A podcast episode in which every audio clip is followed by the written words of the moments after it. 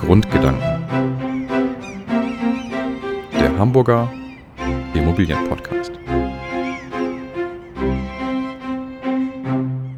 Moin Moin aus Hamburg. Heute dreht sich alles um das ganz besondere Verhältnis zwischen dem Wohnungseigentümer und seinem Verwalter. Wenn es gut läuft, ist es eine Geschäftsbeziehung mit einer gewissen Routine. Hier und da gibt es auch mal ein paar Meinungsverschiedenheiten, aber eigentlich ist diese Beziehung zweckgerichtet auf die Verwaltung der Immobilie und der Wohnung-Eigentümergemeinschaft. Und dann gibt es da noch Verhältnisse zwischen diesen beiden Parteien, die man wohl eher als zerrüttet bezeichnen muss.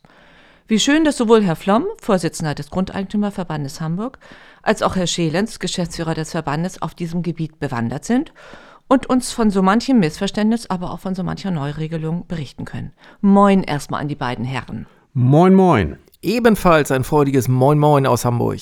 Herr Flom, erste Frage an Sie. Was ist der Grund für dieses teilweise extrem gespannte Verhältnis zwischen Verwaltern und einzelnen Wohnungseigentümern?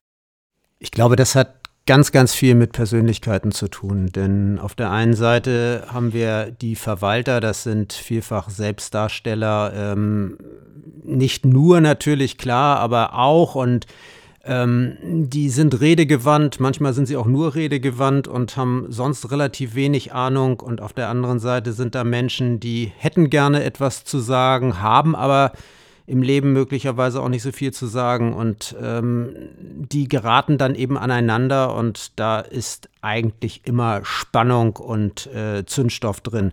Aber es gibt eben auch diese andere Situation, dass ich auf der einen Seite einen sehr akribischen Wohnungseigentümer habe, einen, der sehr genau auch auf sein Eigentum achtet, auf die Zahlen achtet, die der Verwalter da vorliegt und auf der anderen Seite habe ich einen Verwalter, der das auch nicht so wichtig nimmt, wenn, was weiß ich, mal ein äh, defektes Türschloss noch drei Wochen später defekt ist oder wenn eine Rechnung für nicht für die Wohnungseigentümergemeinschaft äh, bezahlt wird, für die er da als Verwalter gerade tätig ist, sondern für eine ganz andere WEG, wird halt umgebucht dann irgendwann wieder und ähm, für den Verwalter ist das alles kein Problem, für den Wohnungseigentümer dann schon. Auch da kann es sich ganz erheblich aufschaukeln. Und Sie wissen so gut Bescheid, weil Sie tatsächlich vor Ihrer Zeit vor dem Grundeigentümerverband auch als Hausverwalter gearbeitet haben, nicht? Oh ja, ich habe zwölf Jahre als Hausverwalter gearbeitet. Das war eine Zeit, die äh, ich auch eigentlich gar nicht missen möchte, denn das war schon, schon recht spannend. Ähm, mein, einer meiner Lieblingswohnungseigentümer war tatsächlich einer, den, den habe ich als äh, gegen Menschen als, als, als ähm, Antipoden sozusagen geerbt. Der hatte sich schon mit meinem Vorgänger äh, ständig in der Wolle und ähm, der hat also wirklich jedes Jahr wieder stundenlang auf den Versammlungen geredet gegen die Verwaltung. Er hat, äh, war sehr eloquent, das muss man sagen, aber das, was er so inhaltlich gesagt hat, war eigentlich immer nur gegen, gegen, gegen. Und ähm, ja, irgendwann ähm, hat das dann auch aufgegeben, aber ich glaube mehr aus gesundheitlichen Gründen, sonst hätte er noch, noch 20 Jahre weitergemacht.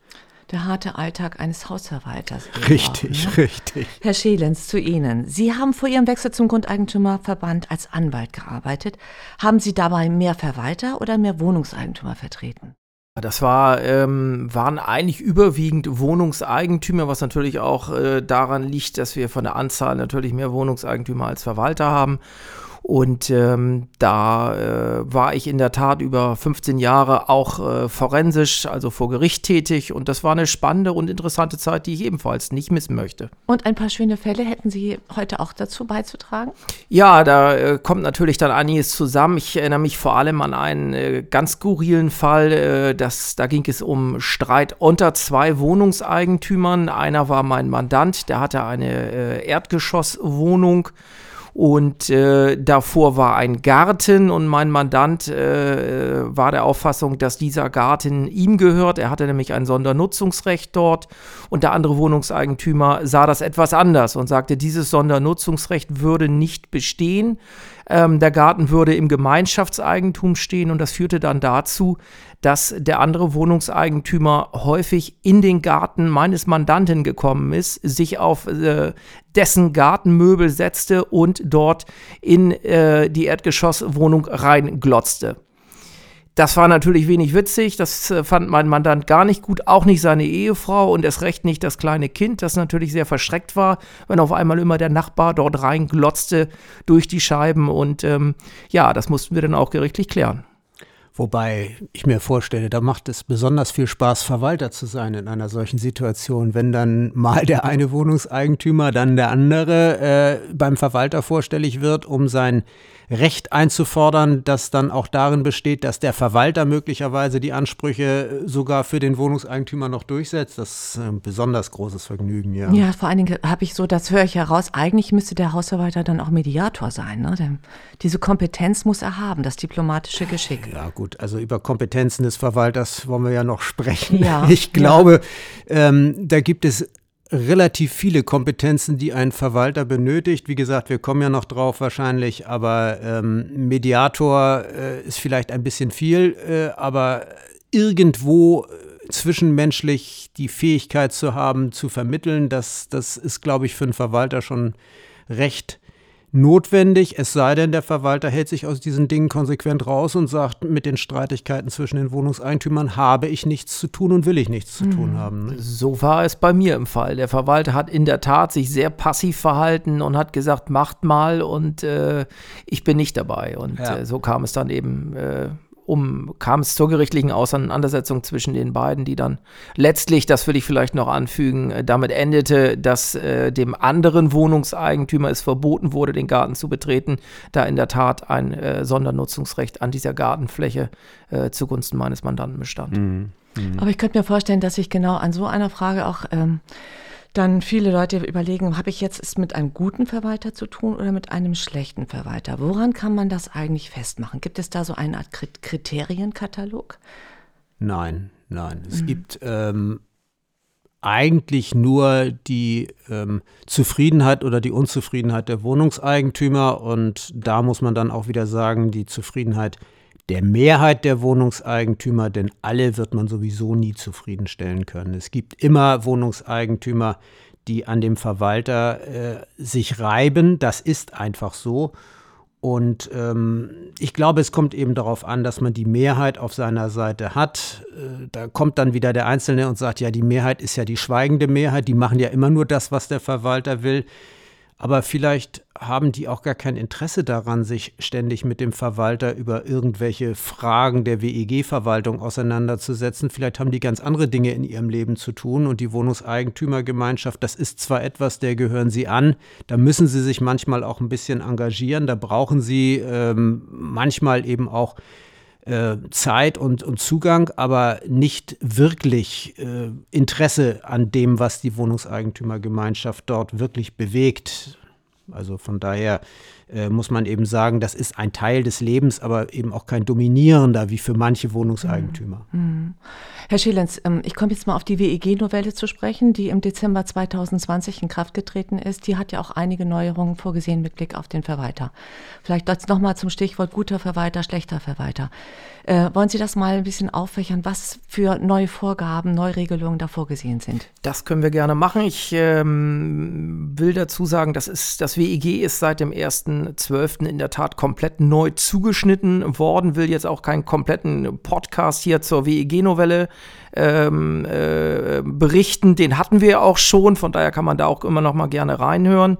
Ähm, aber was sich getan hat, ist in der Tat ähm, beim Verwalter, dass er jetzt beispielsweise im Außenverhältnis uneingeschränkt als Vertreter der WEG auftritt. Ähm, das kann man auch nicht beschränken diese Vertretungsbefugnis anders als im Innenverhältnis, also zwischen Wohnungseigentümergemeinschaft und Verwalter.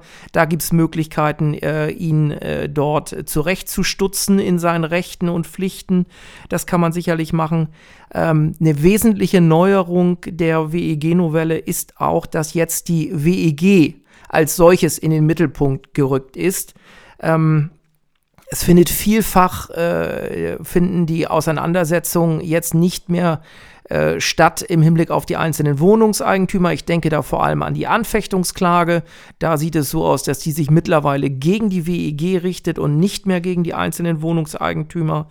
Ähm, Was auch noch äh, sich wesentlich geändert hat, ist, dass der Pflichtenkatalog des WEG-Verwalters äh, weggefallen ist. Wir hatten früher in dem alten Paragraphen 27 WEG dort ausdrücklich im Gesetz normiert, was der Verwalter alles äh, tun und lassen muss und darf. Ähm, das gibt es jetzt nicht mehr. Jetzt gibt es eine ähm, Generalklausel, die da besagt, dass der Verwalter eigentlich alle Maßnahmen ähm, ergreifen kann, die ordnungsgemäßer Verwaltung sind und von untergeordneter Bedeutung sind und letztlich nicht zu erheblichen Verpflichtungen der WEG führen. Das heißt mit anderen Worten, dass der Verwalter jetzt dort vielfach ohne extra Beschluss der WEG Maßnahmen ergreifen kann. Aber die spannende Frage ist natürlich, was sind es für Tätigkeiten, die untergeordnete Bedeutung haben und eben keine erheblichen Verpflichtungen der WEG nach sich ziehen. Das ist nach wie vor völlig offen. Da schauen wir mal, was die Rechtsprechung äh, dort äh, zutage bringen wird. Ja, ich hoffe mal, dass die Rechtsprechung da gar nicht so oft gefragt wird, weil ähm, im Prinzip ist es ja das, was die Verwalter ohnehin schon seit Jahren, jedenfalls die aktiven Verwalter, getan haben. Da hat sich, wenn irgendwo eine Notmaßnahme war, ähm, der Verwalter natürlich nicht nur um die Notmaßnahme gekümmert, sondern auch um die Schadensbehebung. Was weiß ich, das Garagentor war kaputt. Äh, da hätte der Verwalter theoretisch früher sagen müssen, ich mach's auf, dann kann jeder rein und rausfahren. Und dann berufe ich eine außerordentliche Eigentümerversammlung ein und die beschließen dann erstmal, was mit dem Garagentor werden soll. Hat natürlich eigentlich kaum jemals ein Verwalter so gemacht. Die haben das Garagentor repariert, auch wenn es im Wirtschaftsplan nicht vorgesehen war.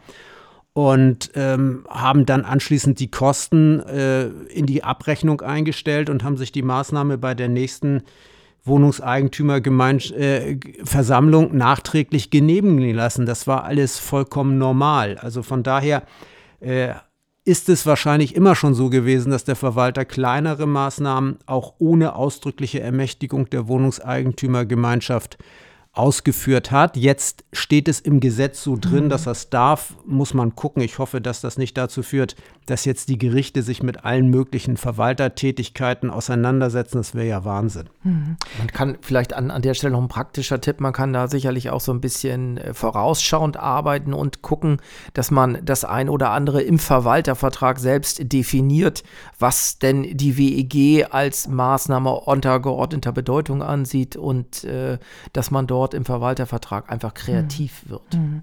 Herr Scheel, jetzt aber trotzdem vielleicht nochmal der Klarheit halber. Was sind jetzt genau die Hauptpflichten eines, Hauptver eines Verwalters? Also an den Haupt wesentlichen Hauptpflichten, die er bisher schon hatte, hat sich auch nicht so wahnsinnig viel geändert. Er ist immer noch zuständig ähm, für die Umsetzung von Beschlüssen. Er ist der Vertreter der WEG. Er ist ähm, dort derjenige, der nach wie vor das Wohngeld einzieht, der dort den ganzen Zahlungsverkehr und äh, Leistungen der WEG abwickelt. Das sind eigentlich so die, die üblichen ähm, Dinge, die dort den wesentlichen Teil der Arbeit ausmachen. Ja, vor allem muss er muss er die, die äh, Daten der Wohnungseigentümergemeinschaft pflegen und auf dem, auf dem Vordermann halten und er muss ähm, die Abrechnung natürlich erstellen, das ist ganz wesentlich. Also von daher, es ist eine Vielzahl von, von Maßnahmen, die der Verwalter zu tun hat. Äh, wir hatten ja eben schon die spannende Frage, was muss ein Verwalter eigentlich können? Und das hängt natürlich ganz wesentlich mit dieser Vielzahl der unterschiedlichen Aufgaben zusammen. Was muss er eigentlich an, an Qualifikation nachweisen? Das ist ja auch nochmal ein spannendes Feld. Wer kann Hausverwalter werden? Jeder. Jeder. Das mhm. ist ja das Problem. Äh, mhm. Äh, noch kann wirklich jeder Hausverwalter werden. Ähm, er muss demnächst, ähm, wenn die Wohnungseigentümergemeinschaft oder ein, nee, ich glaube ein Wohnungseigentümer, nicht, wenn ein Wohnungseigentümer es verlangt, muss er sich zertifizieren lassen. Ähm, also wenn ein Wohnungseigentümer verlangt, dass ein zertifizierter Verwalter bestellt wird, dann kann er das durchsetzen. Äh, dann muss der Verwalter entweder sich zertifizieren lassen oder äh, er muss den Job dann halt ähm, abgeben. Das ist eine Neuregelung. Da gibt es aber auch noch gar nicht so richtig viele Bestimmungen dazu, wie das mit der Zertifizierung denn dann auszusehen hat. Da wird es dann noch eine Rechtsverordnung geben. Und es gibt für bestehende Altverträge auch noch weitere Übergangsfristen. Also von daher ist äh, da noch einiges, was an Zeit ins Land geht, bis wirklich dann auch eine Qualifikation des Verwalters äh, gefordert wird.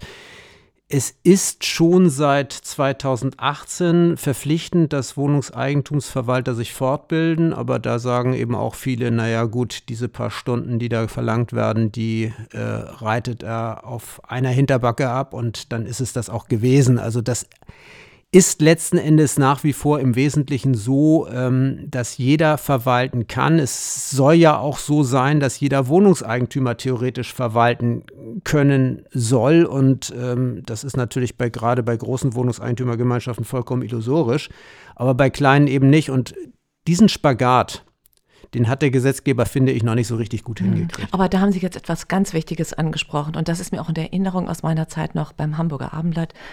Ähm, da haben viele Leser sich darüber beklagt, dass zum Teil Miteigentümer gleichzeitig die Hausverwaltung übernehmen. Ist das ein, ein Modell oder etwas, was Ihnen geläufig ist und wo Sie auch ein bisschen erzählen können aus der Praxis, dass das tatsächlich nicht so anzuraten ist oder dass es vielleicht viel besser läuft und es einfach nur hier und da mal Probleme gibt? Herr Schelens oder Herr Flombe? Ja, also ich kann dazu ja kurz mal was sagen. Also im Prinzip ist es so, äh, dass es Wohnungseigentümergemeinschaften gibt, die keine Verwalter finden. Mhm. Das sind fünf Eigentümer, ähm, womöglich noch untereinander ein bisschen zerstritten. Wenn die sich irgendwo um einen Verwalter bemühen, winkt jeder ab. Mhm. Die können sich nur selber verwalten und ähm, es ist eben tatsächlich so, dass äh, das Gesetz es von vornherein äh, eingeräumt und möglich gemacht hat, dass die Wohnungseigentümer selber die Verwaltung machen wie gesagt, ich halte es bei größeren Gemeinschaften vollkommen illusorisch. Bei kleineren Gemeinschaften ist es teilweise der Not gehorchend, weil es gar nicht anders geht, weil die gar keinen Verwalter finden, der sie verwaltet. Mhm. Herr Schelens, der Beirat fällt mir da ein in dem Zusammenhang. Welche Rolle könnte er denn da spielen? Da geht doch auch die WEG-Novelle drauf ein, oder nicht? Das ist richtig. Lassen Sie mich vielleicht ein Wort noch äh, dazu sagen zu kleineren WEGs in Eigenverwaltung. Ähm, das ist natürlich aber auch ganz gefährlich, ne? denn äh, wer Verwalter ist und wenn es auch eine Privatperson ist, der hat dieselben Pflichten äh, eines professionellen Verwalters. Und äh, da äh, haben wir dann auch ein erhebliches Haftungsrisiko, was damit einhergeht. Deswegen muss sich jeder überlegen, der so ein Amt übernimmt, äh, dass er da wirklich auch eben mit in der Haftung stehen kann, wenn er dort äh, Murks macht. Und darum rate ich ehrlich gesagt davon ab, zu sagen, ähm, ich mache das mal eben so mit. Wenn natürlich kein ver professioneller Verwalter gefunden werden kann, kann ich nachvollziehen an der Stelle, dass man sagt, wir machen das selbst und wenn sich alle grün sind, ist ja alles gut, aber häufig äh, geht das dann ja auch in die Hose, weil es, so ist mein Wahlspruch äh, an der Stelle immer, immer einen Stinkstiefel in einer WEG gibt und dann wird das natürlich äh, häufig auch gefährlich für jemanden, der da nebenbei das Amt des Verwalters äh, übernimmt. So, jetzt kommen wir zum Thema ähm, Beirat. Ja, ähm, der Beirat, so sieht es die WEG-Novelle vor, ähm, unterstützt und überwacht den Verwalter. Das ist im Paragraphen 29 WEG äh, neue Fassung geregelt. Ähm, das ist natürlich für einen Verwalter auch durchaus sinnvoll, wenn er dort jemanden hat, der ihm dort ein bisschen Arbeit abnimmt, aber ähm, mal ganz ehrlich, bei den äh, doch in den letzten Jahren äh, stark gestiegenen gesetzlichen Anforderungen ähm, bei beispielsweise einer energetischen Modernisierung, was da alles äh, energetisch zu beachten und zu berücksichtigen ist an Gesetzen und einschlägigen DIN-Vorschriften, wird es auch für einen Beirat, der nun kein Fachmann ist, sicherlich schwierig werden, dort ähm, ohne weiteres die richtigen Entscheidungen zu empfehlen. Das mhm. ist, ist Aber es ist eine so. Form der Kontrolle. Und Herr Flom, das nehme ich jetzt einfach mal zum Anlass. Es wird ja auch gern behauptet, dass Verwalter nicht nur bei der Wohnungseigentümergemeinschaft verdienen, sondern sich hier und da auch bei den, von den Dienstleistern Geld geben lassen. Ist das nur ein böses Gerücht oder was hat das damit auf sich?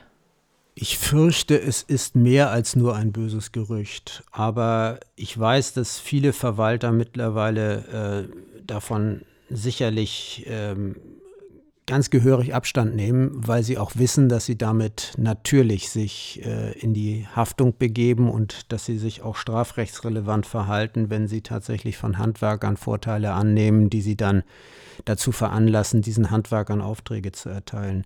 Früher war es so, da hat der Verwalter ähm, zum Beispiel von Versicherungen Provisionen genommen.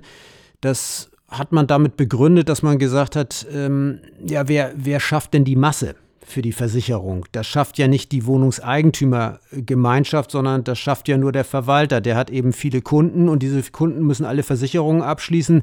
Und ähm, deswegen geben wir dem Verwalter dafür eine Provision, dass er zu uns kommt und nicht zu einem anderen Versicherer geht. Das kann man in gewisser Weise verstehen, aber die Rechtsprechung hat eben auch gesagt, nein, die Provisionen stehen dann eigentlich gar nicht dem Verwalter zu, sondern dem jeweiligen Kunden.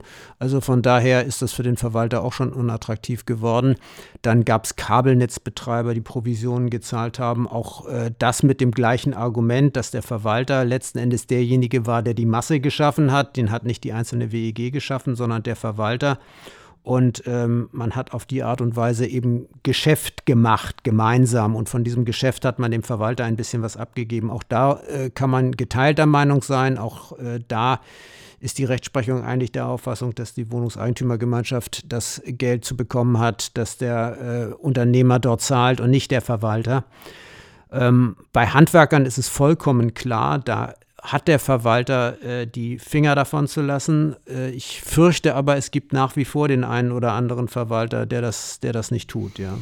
Da muss ich vielleicht noch ergänzen, also da habe ich auch einen ganz klaren Standpunkt zu. Ähm, der Verwalter steht im Lager der WIG und an der Stelle hat er äh, sich auch zu bekennen. Wenn er jetzt anfängt, irgendwelche Provisionen zu kassieren an der Stelle und äh, dort in die eigene Tasche zu wirtschaften, dann wird er sicherlich oder besteht die Gefahr, dass er dort diesen klaren Blick für die WEG zu handeln ähm, davon abkommt. Und äh, das kann nicht richtig sein. Die Leute sind heutzutage sensibler geworden. In Zeiten von Compliance, äh, Datenschutzgrundverordnung geht man heutzutage mit solchen Themen sehr, sehr sensibel um und das ist auch richtig so.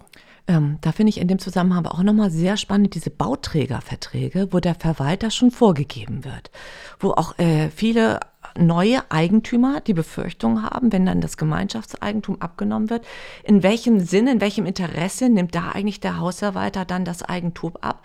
Sieht er dann tatsächlich auch Mängel? Also das finde ich jetzt auch nochmal sehr spannend, Herr Flamm. Das ist ein Thema, das, äh, glaube ich, für einen eigenen Podcast taugt, denn ähm, natürlich steht der Verwalter häufig dann im Lager des Bauträgers oder des Bauunternehmers und ähm, versucht dann irgendwie die Wohnungseigentümergemeinschaft hinzuhalten oder ähm, sich über die Gewährleistungsfristen hinaus zu retten oder beziehungsweise nicht sich, sondern den, den Bauunternehmer. Das ist nicht in Ordnung, das darf nicht sein. Äh, die Verwalterbestellung durch den Bauträger oder durch den Bauunternehmer an sich ist ja erstmal nichts Verwerfliches, denn äh, es braucht einen Verwalter. Und die Wohnungseigentümergemeinschaft hat sich ja in diesem frühen Stadium noch gar nicht konstituiert. Die haben noch keine Abstimmung untereinander getroffen, wer denn jetzt der Verwalter sein soll. Alles gut und schön. Deswegen macht es eben der Bauunternehmer alles richtig. Aber es muss eben auch klar sein, der Verwalter steht dann ausschließlich im Lager der Wohnungseigentümergemeinschaft, nicht im Lager des Bauträgers. Und die Grenze ist häufig leider Gottes ein bisschen verschoben, ja. Hm. Herr Schillens, das würde ich gerne nutzen für die letzte Frage, nämlich im Grunde auch den Aspekt der Abberufung. Wenn ich unglücklich bin mit dem Hausverwalter, wann, wie komme ich dazu, mich von ihm lösen zu können? Wie, wie lange darf er arbeiten? Wie lange ist er in der Regel beschäftigt? Und wie, komm, wie kann ich mich von ihm wieder befreien? Ja, das, äh, da kann ich anschließen an das, was Herr Flom eben schon sagte. Also die Erstbestellung für einen neuen Verwalter, für eine neu gegründete Wohnungseigentümergemeinschaft, da beläuft sich die Bestellzeit auf maximal drei Jahre und ansonsten auf höchstens fünf Jahre. Dann endet das. Ähm, was äh, das Thema Lösung vom Verwalter angeht, äh, ist es so, dass die WEG auch da Neuerungen gebracht hat. Es ist jetzt möglich, ähm, nach dem Gesetz äh, einen Verwalter jederzeit äh, mit einfacher Mehrheit abberufen zu können. Wir hatten ähm, bei der alten Rechtslage die Situation, dass häufig äh, dafür ein wichtiger Grund erforderlich war für eine solche Abberufung. Das gibt es jetzt nicht mehr. Ähm, von daher ähm, ja, ist da eine Lockerung äh, eingetreten. Und ähm, in diesem Fall einer äh, sofortigen Abberufung endet der Verwaltervertrag spätestens sechs Monate nach der Abberufung. So sieht es das neue Gesetz jetzt vor. Herr Flom, wenn ich unglücklich bin mit einem Hausverwalter und mich von ihm löse, dann kann es vielleicht aber auch daran gelegen haben, dass der Hausverwalter eigentlich von vornherein vielleicht nie die Wertschätzung erhalten hat, die er eigentlich auch für, für sich einfordern möchte. Also sprechen wir zum Beispiel auch das Thema Honorierung an. Also die Verwalter angemessen zu bezahlen, ist ein Thema, mit dem ich mich schon seit geraumer Zeit beschäftige. Schon während meiner Zeit als, als Hausverwalter habe ich natürlich auch immer überlegt, will ich diesen Auftrag jetzt haben? Wie viel äh, Geld darf ich dafür nehmen, um diesen Auftrag gerade noch zu bekommen? Es ist immer so, dass die Wohnungseigentumsverwalter gemessen an der Vielzahl der Aufgaben, die sie zu erledigen haben, eigentlich zu wenig Geld bekommen. Das ist objektiv so. Wir haben ähm, durchschnittliche Verwaltervergütung knapp über 20 Euro je Wohnung und Monat bei Gemeinschaftsgrößen zwischen 30 und 49 Einheiten. Dann ist es bei den kleinen ist es teurer, bei den großen wird es dann günstiger. Ich glaube, das reicht wenn die Gemeinschaft keine Fragen hat, keine Probleme hat und keine Sanierung hat. So, ähm, bei den Sanierungen haben wir ja dann noch häufig Sondervergütungen. Das, das mag sich dann auch wieder rechnen, wenn der Verwalter dann über die Sanierungsvergütung möglicherweise Geld bekommt. Aber auf der anderen Seite ist er dafür dann auch wieder in der Haftung für die Qualität der Bauleitung, die er dort abliefert. Und das ist ja auch noch wieder ein Problem, dass Verwalter dafür ja häufig dann Sonderfachleute einschalten müssen, die dann auch noch wieder bezahlt werden müssen. Also letzten Endes dreht sich das alles immer um das gleiche Thema. Man muss die Verwalter anständig bezahlen, denn das sind Dienstleister, die eine wichtige Leistung erbringen. Und äh, viele Wohnungseigentümer gehen leider hin und wählen dann immer noch den günstigeren, den vermeintlich billigeren und äh, wundern sich dann hinterher, wenn sie dafür schlechte Leistung kriegen. Herr Schelens. Ja, da muss ich ehrlich gesagt, werde ich ganz unruhig hier auf meinem Platz und rutsche von links nach rechts. Äh, es ist sicherlich so, dass der Verwalter angemessen vergütet wird, aber äh, es ist sicherlich nicht die Regel äh, an der Stelle, dass dort äh, der Verwalter unangemessen vergütet wird. Es gibt auch durchaus die andere Seite, ähm, wo ein Verwalter natürlich dann in seinem Verwaltervertrag für alles mögliche ähm, Sondervergütung kreativ äh, dort ausgestaltet hat im Vertrag. Und ähm, da muss man vor allem bei äh, dem Abschluss des Verwaltervertrages darauf achten an der Stelle, was ist Sondervergütung, was ist in der Grundvergütung drin. Ähm, da muss man Augen aufmachen und dann die Dinge an der Stelle diskutieren, denn ansonsten wird es wahrscheinlich später zu spät sein. Ja, aber die Sondervergütungen sind ja dann teilweise auch nur Dinge, bei denen man sich dann immer fragt, wofür wird denn das dann bezahlt, wenn der Verwalter beispielsweise dem Verkauf einer Eigentumswohnung zustimmen muss und dafür 250 Euro oder noch mehr nimmt, dann ist das komplett unangemessen, weil da läuft er einmal zum Notar, unterschreibt einen Zettel und geht wieder nach Hause. Dafür das Geld zu nehmen, ist völliger Blödsinn. Der prüft nichts, der überwacht nichts, der unterschreibt nur einmal. Auf der anderen Seite ist es eben so, dass wenn die Verwalter eben wirklich ihren Job anständig und gut machen, dass sie dafür zumindest in der Regelvergütung vernünftig bezahlt werden müssten. Und daran fehlt es nach meiner Auffassung. Mhm. Herr Schielitz, wollen Sie noch etwas dazu fügen? Ja, also das ist sicherlich richtig. Es kommt immer auf den Einzelfall an. Da muss man sich die Dinge im Einzelnen angucken. Es gibt äh, den einen Verwalter, es gibt den anderen Verwalter. Die Krux liegt dann wirklich im Verwaltervertrag. Das muss man sich ansehen. Hm. Ich habe das Gefühl, wir haben aber trotzdem in dieser Runde sehr viele Fragen beantworten können und hoffentlich also viele Informationen an, an Sie, liebe Zuhörer und Zuhörerinnen, geben können. Wenn Sie dies so sehen, dann bleiben Sie uns bitte gewogen und schalten Sie gern wieder ein. Sie wissen ja, alle zwei Wochen gibt es eine neue Podcast-Folge und sollten Sie Fragen oder Anregungen haben, dann sehr gern bitte unter dieser E-Mail-Adresse podcast.grundeigentümerverband.de. Und tschüss. Tschüss. Tschüss. Tschüss. tschüss.